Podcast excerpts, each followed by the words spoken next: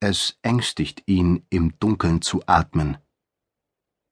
Zumal es den Mund und die Nase schon lange nicht mehr gibt, mit denen er Luft holen könnte. Die Augen sind vor Ewigkeiten vergangen, genau wie sein ganzer Körper. Dennoch strömt Luft in die Lungen. Das Fleisch entsteht neu. Unter der Haut kribbelt es. Es fühlt sich belebend an, nein, mehr noch, lebendig. Statt der unablässigen Datenströme, die seit Unzeiten sein Bewusstsein durchschneiden, tauchen Gedanken in ihm auf, Ausgeburten eines organischen Gehirns. Ich erwache, geht es ihm durch den Sinn, und die Vorstellung lässt ihn erschauern. Gleichzeitig dringt von außen eine Stimme in ihn ein, eine der vielen, die mit ihm im selben Informationsstrom schwimmen.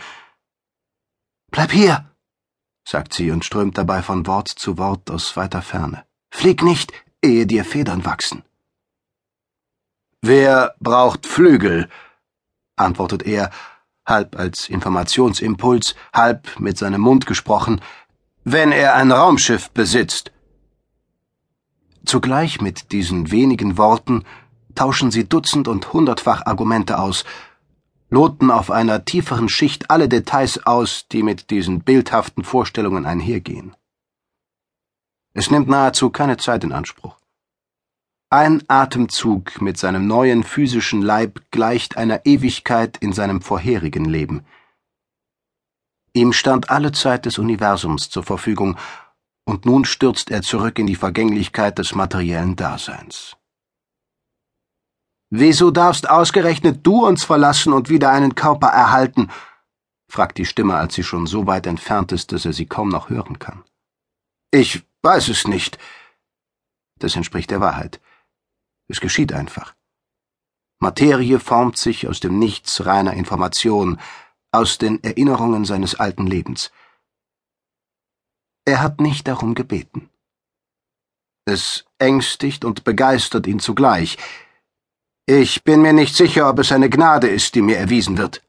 Was sonst? Wenn er das nur wüsste. Eine Bestrafung? Daraufhin hört er in der Stille nur noch seinen eigenen Atem, das Geräusch, mit dem er einatmet. Zum ersten Mal füllen sich seine Lungen vollständig mit Luft, als wäre er ein Baby, das den Mutterleib unter Schmerzen verlässt.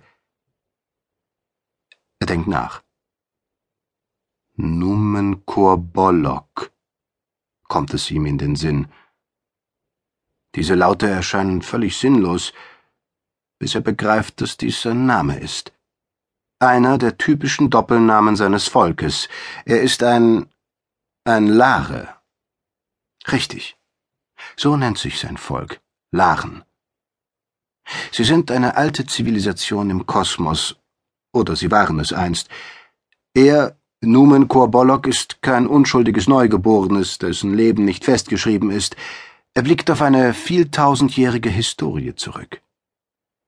Er erinnert sich nicht richtig daran, nur vereinzelte Schlagworte tanzen in seinem Verstand und verwirren ihn mehr, als dass sie Klarheit bringen. Er sieht Welten und Sonnen, eine Zivilisation, die blüht und doch Anzeichen des Untergangs in sich trägt, wenn in den Worten der Philosophen und Warner ein Funken Wahrheit liegt.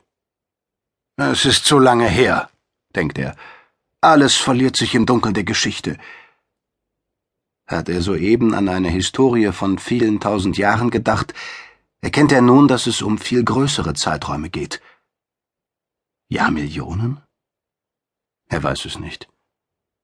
Zu dem grundlegenden Wo bin ich gesellt sich eine weitere, viel drängendere Frage Wann bin ich? Er linst aus fast völlig zusammengekniffenen Augen auf seine neu entstandene Hand. Wie erhaben dunkel sie ist. Sie zittert ein wenig, wenn einige Jahrtausende der Länge eines Fingers entsprechen, so reicht die Geschichte der Laren wohl zahllose Kilometer in die Vergangenheit. Flatternd heben sich die Augenlider endgültig. Das erste Licht schmerzt ihn, und er spürt, wie sich die Pupillen verengen. Er kann sich nicht erinnern, eine unwillkürliche Bewegung wie diese je zuvor wahrgenommen zu haben.